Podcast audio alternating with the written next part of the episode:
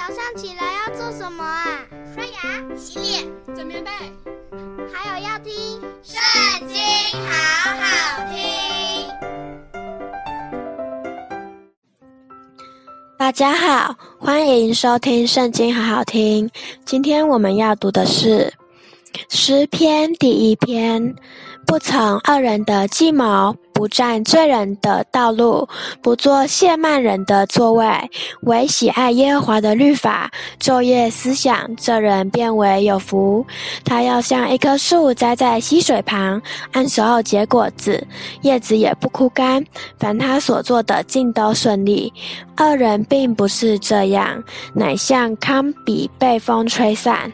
因此，当审判的时候，二人必站立不住；罪人在一人的会中也是如此。因为耶和华知道一人的道路，二人的道路却必灭亡。今天我们读经的时间就到这边结束了，谢谢您今天的收听，下次要和我们一起收听圣经，好好听哦，拜拜。